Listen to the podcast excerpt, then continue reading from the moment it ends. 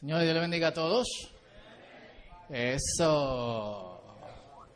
Eh, señores, hoy iniciamos una nueva serie y la serie se llama Con la mira en la promesa. Durante las próximas cinco semanas nosotros vamos a estar enfocándonos en los primeros cuatro capítulos del libro de Josué, que está, adivinen dónde, en la Biblia.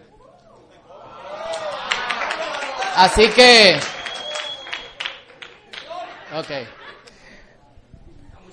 Cool. Y esta serie nosotros vamos a estar acompañándola de... Nosotros queremos que nos metamos en estos cuatro libros, en, estos cuatro capítulos durante las próximas cinco semanas.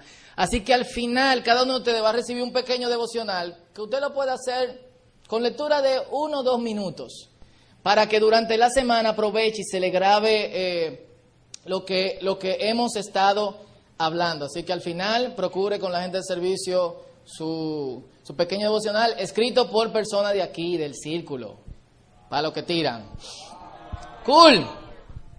Miren, cuando una persona va a la guerra, o sea, ir a la guerra contra otro país o contra otras personas, lo que sea, exige una increíble cantidad de planes. Los, generales, los comandantes tienen que planear eh, cómo va a atacar la artillería, cómo va a atacar la, la, cómo va a ser el flanco aéreo, de qué forma nosotros vamos a hacerlo, si vamos a hacerlo de frente, si vamos a hacerlo por el otro lado, si el ataque va a ser marítimo, si es marítimo, qué playa nosotros vamos a invadir, si la playa tiene personas que nos están esperando, cómo nosotros respondemos al ataque de cada uno de ellos. Existe un solo problema cuando tú vas a la guerra y es que cuando tú vas a la guerra, el control se te puede dañar. Gracias. Y es que cuando tú vas a la guerra, no importa la cantidad de planes que tú tengas, ya está funcionando, qué chulo. No importa la cantidad de planes que tú tengas, eso para lo que le gusta su juego de estrategias, el enemigo también planea. ¿O no? El enemigo tiene planes y puede ser que el enemigo esté preparado justamente para todo lo que tú estuviste planeando. Pero aparte de eso, hay cosas que suceden que son inesperadas. El general se enferma, alguien que, que era la cabeza del plan lo asesinan o lo matan. Eh, o cambia la, la, forma en que se mueve el viento, o simplemente lo que tú estás esperando que esté ahí no esté ahí, sino que no hay absolutamente nada. O sea, los países desarrollados se han dado cuenta que son los que más van a la guerra. Imagínense, ¿cuándo fue la última vez que, República Dominicana fue a la guerra contra otro país? Eh, nunca. Ellos dicen que ningún plan sobrevive el contacto con el enemigo. No importa lo que tú estés planeando, tú te pasas semanas, tú te pasas meses planeando. Lamentablemente, tu plan, cuando tú estás frente al enemigo, cambia. No es lo que tú estabas esperando. Y ellos han inventado, en la, en, la, en la década de los 80 del principio, en el Pentágono, a unos generales se le ocurrió para qué planear. ¿Por qué vamos a planear si el plan cambia y después nosotros estamos en alfa, beta? Por favor, informe, no creo que está pasando está atacando. Perdimos al general y no sabemos qué hacer. Aquí todos somos ratos. Así que, ¿para qué planear? Y se han inventado una cosa que se llama Commander's Intent. Que en español es la intención del comandante y es una sola frase. Y el Commander's Intent solamente dice lo que el pelotón o, la, o, el ejército o el batallón tienen que hacer. Por ejemplo, nosotros tenemos que derribar todas las murallas que, que, han, que han hecho en la parte norte, este, coordenada tal, tal, tal, tal, tal. No importa lo que tú hagas, no importa lo que cambie, no importa quién se muera, eso es lo que tú tienes que hacer. Y eso es lo que ellos llaman Commander's Intent. Pase lo que pase, como los planes mueren junto al enemigo, en el Commander's Intent, tú tienes que darle para allá. Tú puedes perder la habilidad de ejecutar el, el plan, pero nunca puedes dejar de ejecutar la intención del comandante.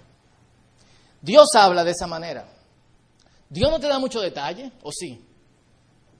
Dios simplemente te dice, un ejemplo, amarás a tu prójimo. Tú no sabes quién es tu prójimo, si tu prójimo es solamente la gente que te quiere, o solamente la gente que te conoce. Tú no sabes de qué forma tú lo vas a amar. Si tu prójimo es un desgraciado, ¿qué tú vas a hacer? Dios no te da ningún tipo de detalle, solamente te dices, te dice, amarás a tu prójimo. Ahora, dejen eso ahí, Commander's Intent. Robert, si puede prender el otro aire, que estamos ardiendo en fuego aquí. Oh. Déjenlo ahí un momento y vamos al pueblo de Israel. 500 años antes, Dios agarra a este hombre que se llama Abraham y le dice, yo te voy a dar, sale tu tierra, sale tu parentela a la tierra que yo te he prometido, que es la tierra de Canaán. Uno de los insentidos de Dios es que Abraham se va de su tierra a la tierra y nunca la tiene. Yo te la di, pero, pero no es tuya. Después. Y 500 años después de esto, los descendientes directos de Abraham, los israelitas, están frente a esta tierra. Vienen de Egipto, han estado dando vuelta en el desierto por 40 años. Yo no sé cómo, cómo todos, los, todos los que salieron de Egipto murieron, solamente las personas que crecieron en el desierto, eh, a diferencia de Josué y Caleb, son los únicos de los que salieron de Egipto que están eh, entrando frente a esta tierra. Dios se la ha dado. Solamente hay una sola cosa, y es que la tienen que conquistar. La tierra de ellos, Dios se la dio, es un regalo de Dios, pero tienen que pelear por ella. Hmm. Pero es un regalo. Es como que te regalen algo, pero tú tienes que comprarlo. Es lo mismo. Eh, lo que tuvieron aquí la semana pasada, Dios rompe todos los patrones de, de, de nosotros. Y en el capítulo 1 de Josué, eh, nos encontramos con este pueblo frente a esta tierra prometida. Moisés ha muerto. Moisés cogió un quille con el pueblo de Israel y lamentablemente Dios le dijo, tú no vas a entrar a la tierra prometida. Moisés, que por tantos años luchó, salió del desierto de cuidar ovejas, a, hacer milagros en medio de Egipto, a hablar directamente con los gobernantes, a sacar un pueblo del pueblo de Israel, un pueblo eh, que lamentablemente dio más carpeta que una papelería. Y todo lo que él luchó. Oye, un hombre que, que, que, Dios le dijo, Moisés, mira, quítate. Quítate que lo mato a todito, lo voy a matar. Y Moisés dijo, no, no, Señor, tranquilo, mátame a mí. Pero tú vas a matar a tu pueblo. A ese hombre Dios le dice, mira la tierra desde aquí. Tú no vas a entrar. A quien yo quiero que comande a la gente para que entre a la tierra prometida se llama Josué, Yehoshua, como dicen los, judíos. Y Josué tiene, tiene instrucciones directas de Dios. Y estas son las, las instrucciones directas de Dios para Josué. Está en Josué capítulo 1 del verso 2 al 6. Mi siervo Moisés ha muerto. A Moisés lo lloraron durante 30 días. Todo el pueblo de Israel le dio luto. Y Moisés murió en las montañas de Moab pero nadie nunca supo dónde quedó el cuerpo de Moisés. En el libro de Judas, en el Nuevo Testamento dice que Dios escondió el cuerpo de Moisés para que el pueblo de Israel no lo adorara. Y dice que Satanás peleó con el arcángel Miguel por el, por el cuerpo de, Moisés. Y es por eso es que, es que lo menciona. Y por eso es que también nosotros tenemos al arcángel Miguel, usted lo ve por ahí en la casa de alguna de nuestras abuelas, con una espada y con el diablo pisado, un tigre con un cacho, con una cola, una cosa. La cuestión es que no se sabe dónde está el cuerpo de Moisés porque pudo, porque el pueblo de Israel quería tomarlo para, para adorarlo. Por eso tú y todo este pueblo deberán prepararse para cruzar el río Jordán y entrar a la tierra que les daré a ustedes los israelitas, tal como le prometí a Moisés. Yo les entregaré a ustedes todo lugar que toquen sus pies. Otra vez, yo te lo entrego, pero tú tienes que luchar. Es tuyo, pero gánatelo. Su territorio se extenderá desde el desierto del Líbano hasta el gran río Éufrates, territorio de los hititas, hasta el mar Mediterráneo que se encuentra al oeste. Dato interesante y hacia adelante, solamente en la época de Salomón y parte del reino de David fue que los israelitas tuvieron todo este territorio. Después, nunca más. Durante todos los días de tu vida nadie será capaz de enfrentarse a ti. Así como estuve con Moisés, también estaré contigo. No te dejaré ni te abandonaré. Sé fuerte y valiente, porque tú harás que este pueblo herede la tierra que les prometí a sus antepasados. Solo te pido, otra vez. O sea, Dios le dice, sé fuerte y valiente, pero solo te pido que tenga mucho valor y firmeza para obedecer toda la ley que mi siervo Moisés te mandó, no te apartes de ella para nada, solo así tendrás éxito. ¿A dónde? A donde quiera que vayas. Cada vez que hay una aparición de un ángel o una aparición divina en la Biblia, lo preceden estas palabras, no tengas miedo. ¿Por qué será? Cuando Dios le encarga algo a alguien, yo, te digo, si yo veo un ángel, yo, aunque él me diga no tenga miedo, yo de que él diga no. Pero esto es lo que dicen primero, no tengas miedo, bendito y favorecido el Señor. Eh, yo, lo voy a ir el ángel solamente como tú oyes las cosas que te vocean cuando tú ves tu carro. ¿Qué? Y otra cosa que sucede cuando te, digan, cuando te dicen no tengas miedo, ten valor, es porque las cosas no van a estar bien. Si las cosas van a estar bien, tú no necesitas que te digan que tú vas a tener valor. Hace años, en un reality show, yo se lo mencioné aquí en el círculo, eh, Noel y yo no teníamos sueño, eran como la una de la mañana y daban este reality show eh, eh, que era una tortura para los que iban a él, que era de que America Best Inventor. Y aparece este hombre eh, con un afro, un señor en sus 60, con un muñeco. Y le dicen, buenas, ¿cuál es su invento? Y el señor dice, mi invento es este muñeco. Oh, a veces uno llora con la cosa que uno ve ahí. Eh, ¿Y qué hace su muñeco? Bueno, el muñeco, cuando tú lo frotas, dice que todo va a estar bien. Vamos a ver, hágalo everything is gonna be alright. Anything is gonna be alright. Yo pensé, bueno, si yo lo, si yo lo, si yo fuera el que lo hiciera, yo le agrego que cuando tú lo frotes tres veces te cante como Bob Everything is gonna be alright. Y lo que le dijeron fue, viejo, yo no te doy mi voto para este invento. En primer lugar, cuando tú necesitas que te digan que todo va a estar bien, es porque todo está mal.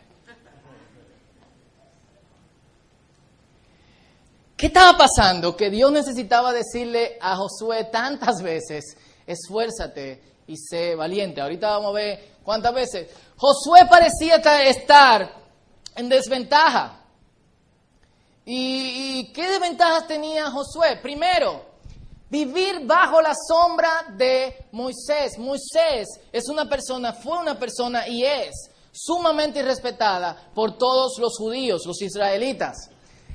Estar bajo la sombra, serse sucesor de alguien que es malo es muy fácil. Tú simplemente tienes que ser mejor que esa persona. Pero ¿qué pasa cuando tú tienes que ser sucesor de una persona que es excelentemente buena? ¿Qué pasa si tú eres publicista y cuando tú llegas a la publicitaria, el diseñador que estaba antes que tú era mucho mejor que tú y todo el mundo tiene muchísima expectativa? ¿Qué pasa si tú eres doctor y tú llegas a este consultorio donde el médico que estaba antes que tú era un señor con que sé yo cuántos años de experiencia y cinco PhD después. PhD, PhD, PhD, PhD. Eso no un partido, por si acaso. Googleenlo después. Full.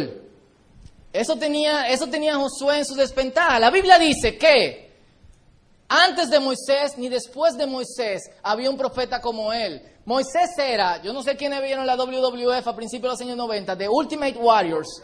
Moisés era The Ultimate Prophet. Era el profeta más verdugo. Moisés no tenía intermediarios. Antes de Moisés, todo el que tenía profecía era como, todo el que necesitaba hablar con Dios era intermediariamente. Nadie creía que tú podías hablar con Dios. De hecho, y, y Moisés simplemente se acercaba a Dios. Y él subía al monte Sinaí y después bajaba. Moisés tenía discusiones con Dios de que, no, espérate, tú no vas a hacer eso. ¿Cómo tú vas a hacer eso? O sea, ¿quién le dice a Dios, tú no vas a hacer eso? Espérate, en contra de mi cadáver, espérate, no, no lo mate. No, mátame a mí. ¿Quién discute? Si Dios me dice a mí, lo voy a matar todito en el círculo. Bueno, Señor. Eh, Noelia, ¿cuándo me va para Argentina? Ay, no, mentira, yo lo quiero mucho. Ay, Dios no haga eso, haga eso. Segundo, Moisés recibía las profecías sin necesidad de sueños y visiones en la Biblia. Yo creo que todos los profetas lo que tenían eran visiones, sueños, trances. Estaba, Dios los sacaba de su realidad para poder transmitirle lo que él le quería decir. Moisés no necesitaba eso. Moisés solamente iba y hablaba con Dios. Tres, Moisés no experimentaba temor. En el libro de Daniel dice que cuando él vio la visión se espantó tanto que sus rodillas temblaron y cayó. Y un ángel tuvo que levantarle y decirle, no temas Daniel. Dios está contigo. Moisés estaba frente a la presencia de Dios. Para que ustedes tengan una idea de lo terrible que era la presencia de Dios. El pueblo de Israel, Dios le dijo, cámbiense, Báñense, quiten solo lo que tengan, no tengan relaciones sexuales por tres días. Algo sumamente fácil para todos los que están casados. Porque van a escuchar directamente la voz de Dios. ¿Y sabe lo que dijo el pueblo de Israel? Ay, no. Dios habla muy duro y tiran trueno y cosas, no.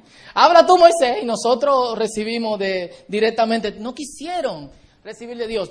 Moisés no experimentaba temor al ver la presencia de Dios. Moisés iniciaba la conversación. Cuando un profeta quería hablar con Dios, tenía que esperar a que Dios quisiera hablar con el profeta. Moisés llegaba y decía, Señor, le voy a preguntarte algo. ¿Cómo nosotros vamos a hacer esto? O, eh, Señor, eh, mira, el faraón volvió otra vez a hacer esto. Vuelve, vuelve otra vez, tranquilo. ¿Y quién hace eso? Vivir bajo la sombra de un hombre así, yo fuera Josué, estuviera temblando. ¿Qué voy a hacer ahora? los israelitas no tenían experiencia como guerreros, no tenían un entrenamiento especial. Si usted lee un poquito más el libro, lo invito a leerlo, usted se va a dar cuenta que todos, todos los pequeños pueblos que estaban en esta tierra de Canaán tenían murallas. Cuando tú tienes murallas es porque tú estás acostumbrado a que te ataquen. Había otros pueblos que tenían carro de guerra. Cuando tú tienes carro de guerra es porque tú estás acostumbrado a atacar. Y sin embargo, este era un grupo de esclavos que creció, salió de Egipto, hijos de gente que, que en el desierto y que ahora le decían, vamos a la guerra. Dios está con ustedes, sea muy valiente. Y aparte de eso, Israel era un pueblo complicado. Lo que hemos leído los primeros eh, cinco libros de la Biblia, nos hemos preguntado, pero ¿y esta gente? ¿Qué, qué lo que? Josué tenía todas esas ventajas y no nos sorprende, a mí no me sorprende, que Dios le haya dicho tantas veces, esfuérzate y sé valiente. Miren, señores, la mayoría de nosotros vamos por la vida tomando decisión tras decisión, sin nunca y esto es casi una constante en la mayoría de nosotros, decirle o preguntarle a Dios, ¿qué tú opinas? La mayoría de nosotros dice, ayúdame Señor, cuando está en medio del lío. Ay Señor, yo no quería ser así, pero que si qué, que si cuánto, por favor, ahora. Ayuda. Pero ninguno va y dice, Señor, ¿qué tú opinas? Y el primer paso, antes de nosotros hacer o realizar cada cosa es tratar de escuchar a Dios.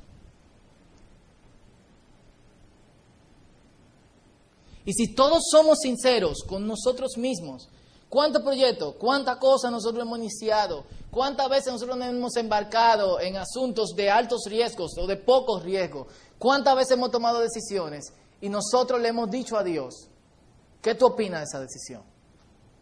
Cuando le tiramos delante de los pies del Señor es, Señor, yo tomé tal decisión y yo espero que tú estés conmigo. Los últimos Moisés somos todos nosotros. Y es un patrón que tiene que cambiar en nuestras vidas. Me pegó la, la palabra patrón. Tiene que cambiar. Nosotros tenemos que aprender a movernos de cierta manera en la forma en que nosotros actuamos si somos hijos de Dios. Yo creo que Dios habla y yo creo que Dios habla todavía. Y Dios habla de diferente manera. No necesariamente con una voz audible. Esta semana un amigo mío me preguntó, loco, ¿tú crees que Dios habla? Yo, sí. Ah, ok. Porque, no sé, hemos sido abusados de tal manera con Dios me dijo, Dios me dijo esto, Dios me dijo que tú hagas esto, Dios me dijo que esto lo otro, que nosotros decidimos pensar que Dios no, no habla.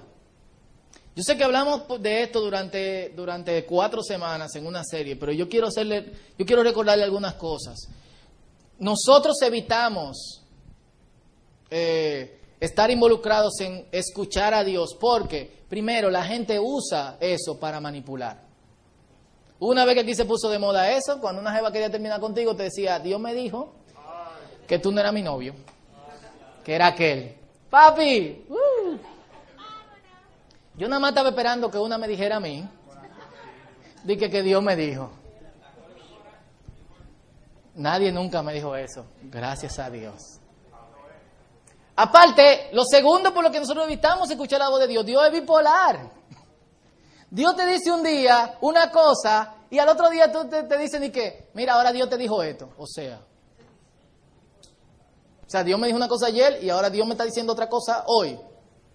Tres, otra de las cosas que nosotros, una, otra de las razones por las cuales nosotros evitamos usar esto de que de escuchando a Dios es porque lamentablemente eh, gente con muy malas intenciones parece como que Dios le habla mucho. Y si la gente que tiene muy malas intenciones, Dios le habla mucho, es porque probablemente Dios no hable. Así que nosotros evitamos ese tipo de cosas, pero Dios habla, señores. Y la triste realidad es que nosotros pasamos por nuestra vida sin escuchar a Dios. ¿Qué ápero sería si todos nosotros pudiéramos escuchar a Dios? ¿Qué ápero sería si antes de tú empezar cualquier cosa yo te dijera, hey, yo estoy contigo, dale para adelante, tienes que hacerlo, pero yo estoy contigo? Es como topándote en el hombro. Aunque Dios me diga, mira, no tenga miedo, la cosa va a estar mal, pero dale para adelante. A mí me encantaría escuchar a Dios cada momento, ¿a quién no? ¿Y por qué no hacemos eso una costumbre en nuestras vidas? Y yo quiero sugerirle a ustedes tres cosas que nosotros tenemos que hacer y luego tres cosas que nosotros tenemos que hacer sobre el final. Quiero ir rápido a través de esto, solamente como, como introducción a la serie. Primero, ¿qué nosotros tenemos que hacer? Ya yo lo dije, escuchar. No te muevas sin escuchar a Dios. En los discipulados vamos a hablar un poquito más acerca de eso. Pero trata de aprender a escuchar la voz de Dios. Trata de hacerlo.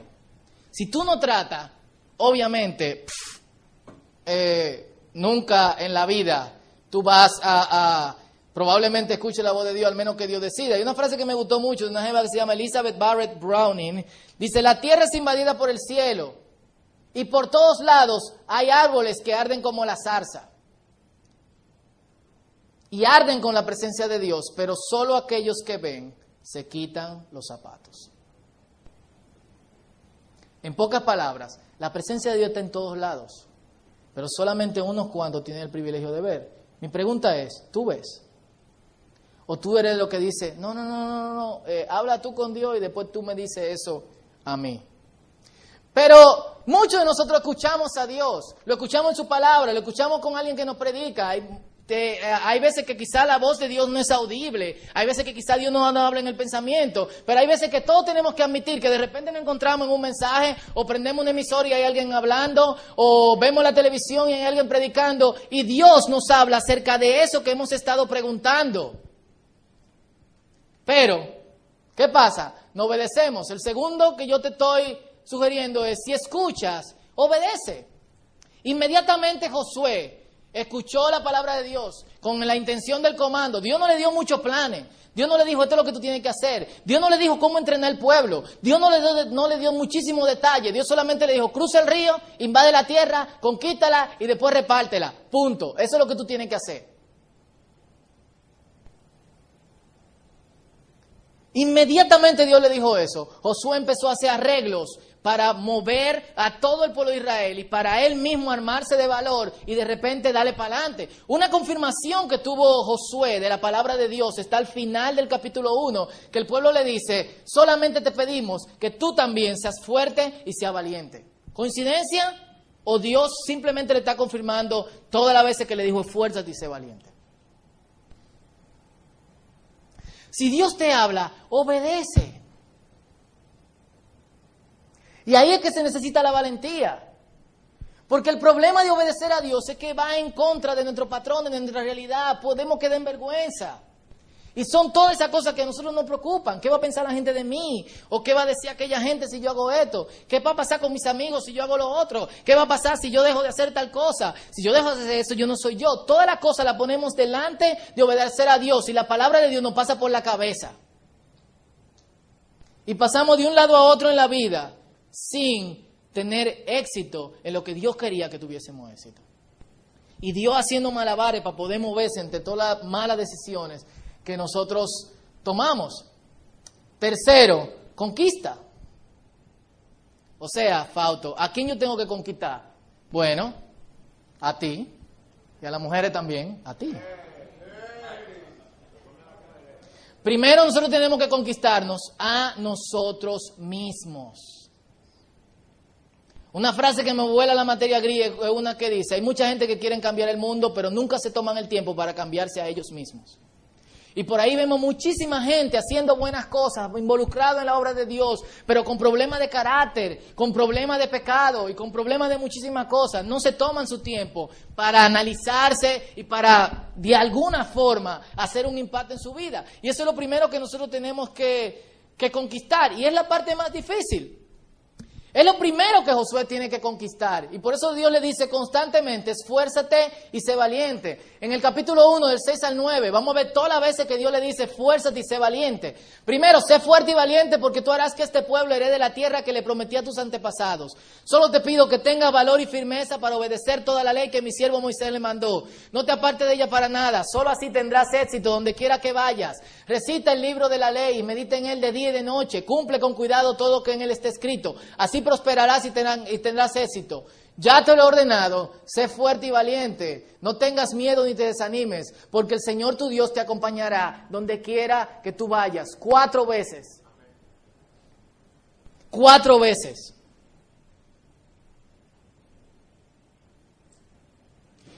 Moisés necesita conquistar todas las dudas que hay sobre las tres cosas que parecen obstáculos en su vida. Ser sombra de Moisés, comandar un pueblo que, es, que no sabe nada de guerra. Y tercero, o sea, un pueblo necio. Jesucristo nos dice eso a nosotros, Mateo 11, 12, desde los días de Juan el Bautista, el reino de los cielos ha, vencido, ha venido avanzando contra viento y marea, y los que se esfuerzan logran aferrarse a él. La reina Valera dice, y solo los valientes lo arrebatan. Pero la mayoría de nosotros estamos frisados de miedo. Frisados. Si usted se pone a analizar por qué no está haciendo la voluntad de Dios en la mayor parte de su vida, por qué tú no te estás conquistando a ti mismo, es porque tú tienes miedo. Es porque tú sientes que tú sin eso no eres nadie, no eres tú. Y la pregunta es, ¿cuándo tú vas a dejar el miedo que te está frizando para tomar decisiones que van a afectar tu vida y y la vida de otras personas? Lo primero, señores, es conquistarnos a nosotros mismos. Vivimos marcados en un bando de disparates simplemente porque no hacemos esto. Creemos que Dios ya hizo lo suyo y nosotros, Dios te da la tierra, conquítala. Lo segundo es, conquista tus metas. Pero después de conquistarte a ti mismo, no pienses transformar a gente en gente de Dios si tú, no, si tú no eres una persona de Dios. algo. Miren, diariamente nosotros nos vemos en, en, la terrible decisión de tener que decidir cosas. Todo lo tenemos que decidir. Pero de entre todas esas cosas, una de las cosas que nosotros tenemos que, que elegir es a Dios. Y lo tercero que yo te recomiendo para conquistar es que tú trates de vivir siempre en la presencia de Dios. Amén, pero háganlo. ¿Qué pasaría si este grupito de gente decide vivir intensamente en la presencia de Dios? Oye, ustedes no se imaginan lo que estuviera pasando. Este grupito de gente. ¿Por qué no lo hacemos? ¿Por qué elegimos otras cosas? ¿Por qué no pasamos, discúlpenme que se lo repito una otra vez, pero de verdad me molesta, ¿por qué no pasamos toda la vida pensando entre lo que se debe hacer y lo que no se debe hacer y no tomamos decisiones radicales de, de- de llegar y obtener y conquistar el reino de Dios? Nunca maduramos, siempre estamos en el mismo sitio. Y, y nos aterran los patrones y los paradigmas del mundo de afuera. Vamos a trabajar a trabajos que no queremos. Estamos con gente que no amamos. Y encima de eso participamos en cosas que no nos gustan. Trabajamos en trabajo porque no queremos, porque pensamos que eso es lo que se tiene que hacer. Y que nosotros no vamos a tener éxito si tomamos decisiones fuera de ahí. Dios está contigo. Estamos con gente que no amamos porque pensamos que nadie nos va a querer fuera de esa persona. Dios está contigo. Y encima de eso, participamos en cosas que no deberíamos participar simplemente porque pensamos que si tomamos ciertas decisiones, hay personas que no van a ser más amigos de nosotros. Dios está contigo. Y si tú te fijas, casi todas las decisiones del día a día tuyas tienen que ver entre Dios y otras cosas. Dios está contigo. Nos pasamos la vida miserablemente haciendo cosas que... Y al final ya estamos acostumbrados y por más que nos digan y por más que nos quieran mover y por más que queramos hacer, no pasa nada. ¿Qué puede pasar? El miedo nos frisa. Nunca escuchamos. Si escuchamos, nunca obedecimos y nunca nos conquistamos. Yo quiero que hagamos una pausa de tres minutos y veamos este video. Quizá algunos de ustedes lo han visto y le voy a pedir que disculpen la calidad. Pero esta mujer que van a ver aquí se llama Susan Boyle. ¿Quién han oído hablar de ella? Cool. Hay un programa que se llama Britain Ha- Have Talent. Eh, eso es Britannia tiene talento. Que es como un Latin American Idol o un American Idol, una cosa así. Eh, de hecho, son los mismos dueños. Habló una persona que está en contra del imperio. Él está alto. Y a todos les sorprendió la historia de esta jeva. A mucha gente le dejó la boca abierta. Yo tengo que confesar que hasta hace dos días yo no había visto lo que había, yo nada más veía a Susan Boyle, que si yo qué, cada vez que yo salía de Yahoo y pasaba a la página de Yahoo que tiene la noticia. Y yo, ¿quién es esta doña? Una doña eh, vieja, eh, con lo fea, todo gorda, con una cosa así, eh, eh, desaliñada. Y yo, ¿cómo puede? Yo dije, esta, esta doña es un relajo. Pero yo quiero que ustedes vean lo que pasó cuando ella de verdad rompió el paradigma de todo el mundo. Chequen esto y con eso vuelvo para que terminemos.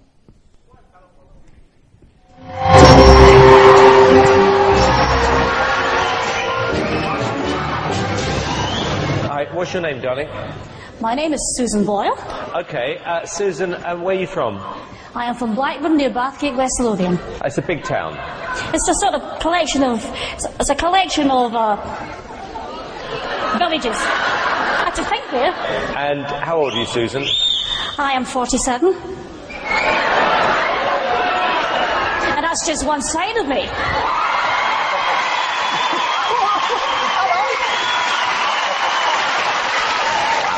Okay, what's the dream? I am trying to be a professional singer. And why hasn't it worked out so far, Susan? I've never been given the chance before, but here's hoping it'll change. Okay, and who would you like to be as successful as? Elaine Page. Elaine something Page. What are you going to sing tonight?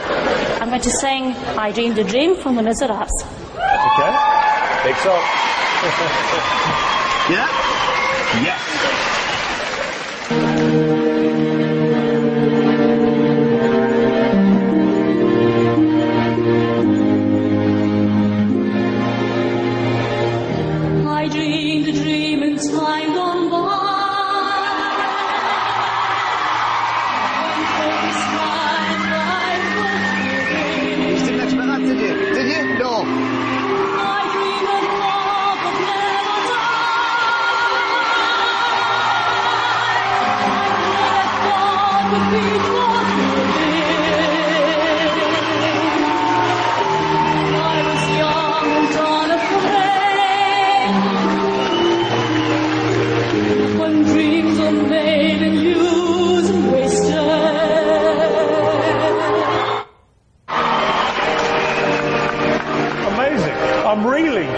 About you two, but I am so thrilled because I know that everybody was against you. I honestly think that we were all being very cynical and I think that's the biggest wake up call ever. And I just want to say that it was a complete privilege listening to that. It was inspired I knew the minute you walked out on that stage that we were going to hear something extraordinary, and I was right. Quite a lot of touch. ¿Y qué ustedes creen que pensaron la gente del pueblo de Susan cuando ella dijo, yo voy a ir a este programa? Bueno, mi hermana. Yo no creo que tú tengas ningún tipo de esperanza para eso. ¿Por qué? Porque ella no encaja dentro de lo que se supone es un artista. Un artista tiene porte, un artista sabe cómo vestir, sabe cómo peinarse. Un artista sabe cómo hablar.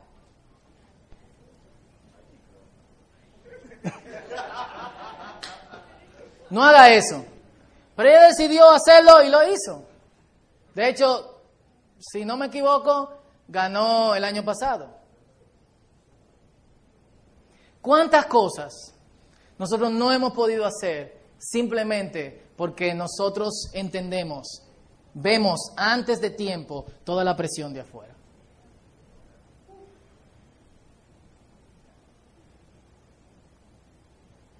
¿Cuántas decisiones tú no quieres tomar simplemente porque parece que están en desventaja? Pequeña historia, dos minutos y oramos.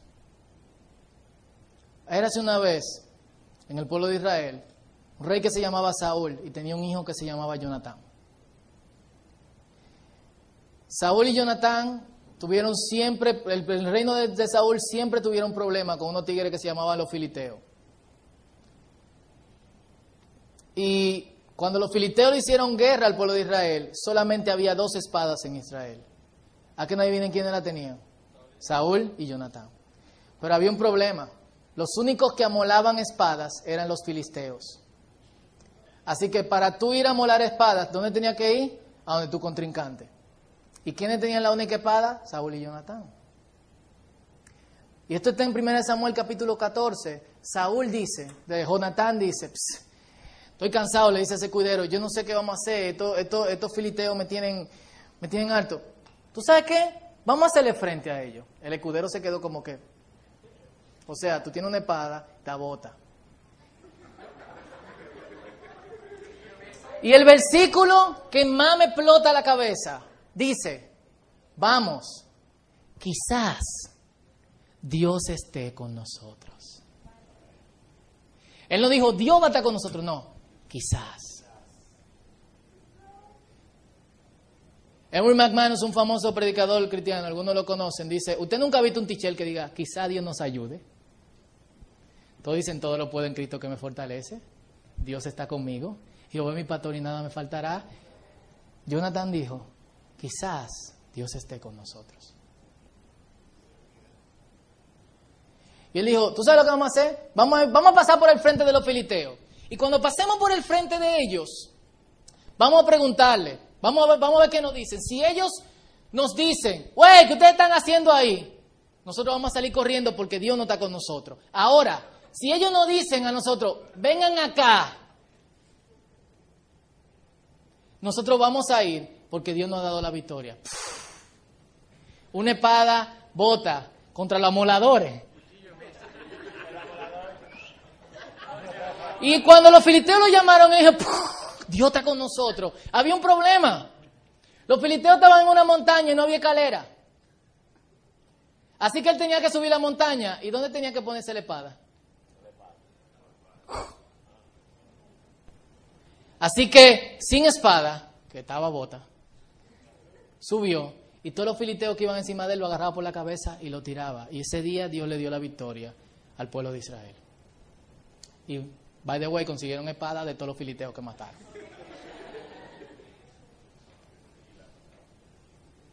¿Por qué no toma una decisión? Quizá Dios esté contigo.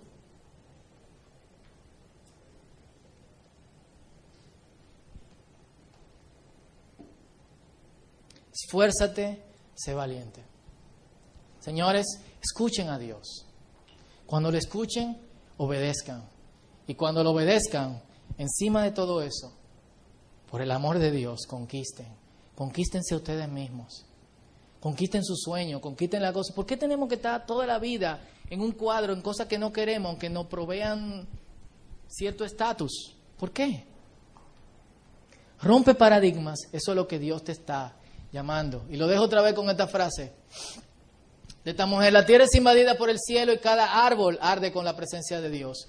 Solo aquellos que ven se quitan los zapatos. Cierra los ojos un momento. ¿Hace cuánto que no ves? ¿Hace cuánto que no escuchas?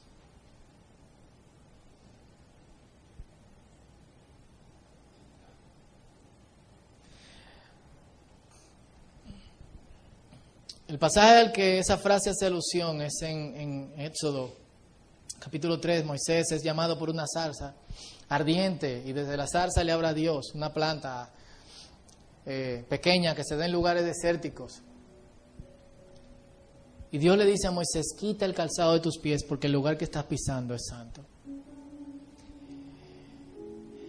Y la verdad de todo es que no fue santo en ese momento porque la zarza ardía, sino que hubo, fue santo todo el tiempo. Moisés nunca se dio cuenta. Años después, desde ese mismo lugar, que era el monte de, al pie del monte Sinaí, Dios estaba hablando cara a cara con Moisés. Le estaba dando las tablas de los diez mandamientos.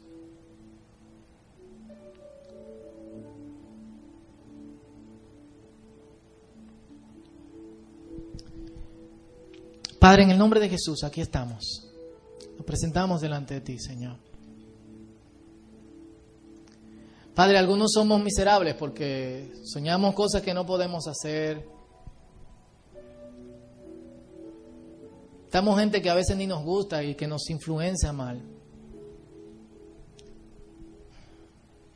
Y tenemos relaciones con gente que no nos gusta, que no amamos.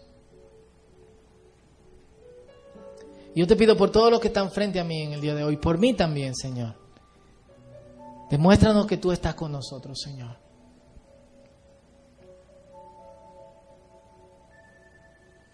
Padre, que escuchemos tu voz diciéndonos, esfuérzate, sé valiente, no tengas miedo. Esfuérzate, sé valiente, no tengas miedo.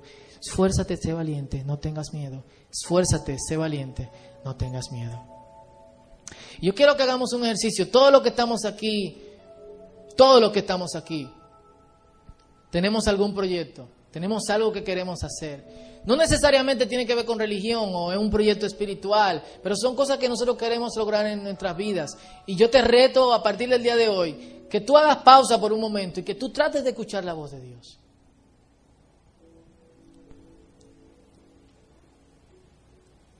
Y que en medio de todo eso, si tú entiendes que Dios está hablando, hacerlo, te lances. Quizás Dios esté contigo. Pero tú nunca lo vas a saber si no tomas una decisión. Y nunca te vas a conquistar si estás decidiendo por otros en vez de decidir por Dios. Diariamente, todo el tiempo, una y otra vez, Dios frente a otras cosas. Porque nos sentimos inseguros porque tenemos miedo. Yo te voy a pedir que ese proyecto, ese sueño que tú tienes, eso que quizás no se lo ha contado a nadie, eso quizás es lo que ha tratado una y otra vez y no se te está dando, tú se lo presentes a Dios. Y que durante esta semana tú hagas una pausa y tú le digas, Señor, Yo quiero escucharte. ¿Tú vas ahí conmigo? El otro día Noelia me, me- me enseñó un pasaje, vino contenta de su tiempo de, de oración, en Primera de Samuel, capítulo 16. Y David le hace la misma pregunta a Dios.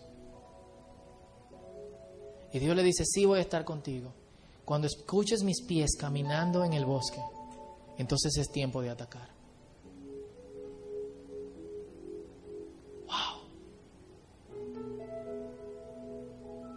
Padre, presentamos delante de ti nuestros proyectos, nuestros sueños, Señor. Padre, te presentamos nosotros mismos un cuerpo sin conquistar.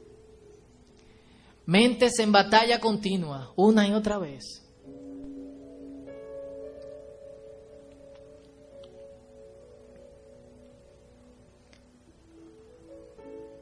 Algunos lejos de ti. Otros que se dieron por vencidos porque sus espadas están sin amolar. Y el único que tiene es cómo amolarle el diablo. Otros porque han sido derrotados una y otra vez. Una y otra vez, Señor. Una y otra vez han intentado algo y no se ha dado. Yo te pido, Señor, que tú nos hables. Queremos escuchar tu voz. Díselo, Señor, yo quiero escucharte. Yo quiero ser de los que ven. Yo quiero ser de los que toman decisiones agresivas, rápidas, fuera de patrones, sabiendo que tú puedes ser que esté con nosotros y que tú estarás.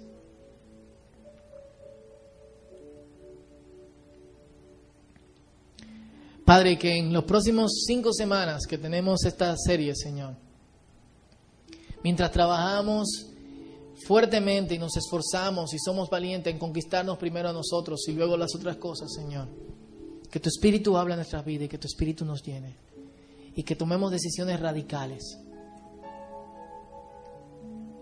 aunque no populares, pero que nos van a dar el placer del éxito y de la victoria. En el nombre de Jesús.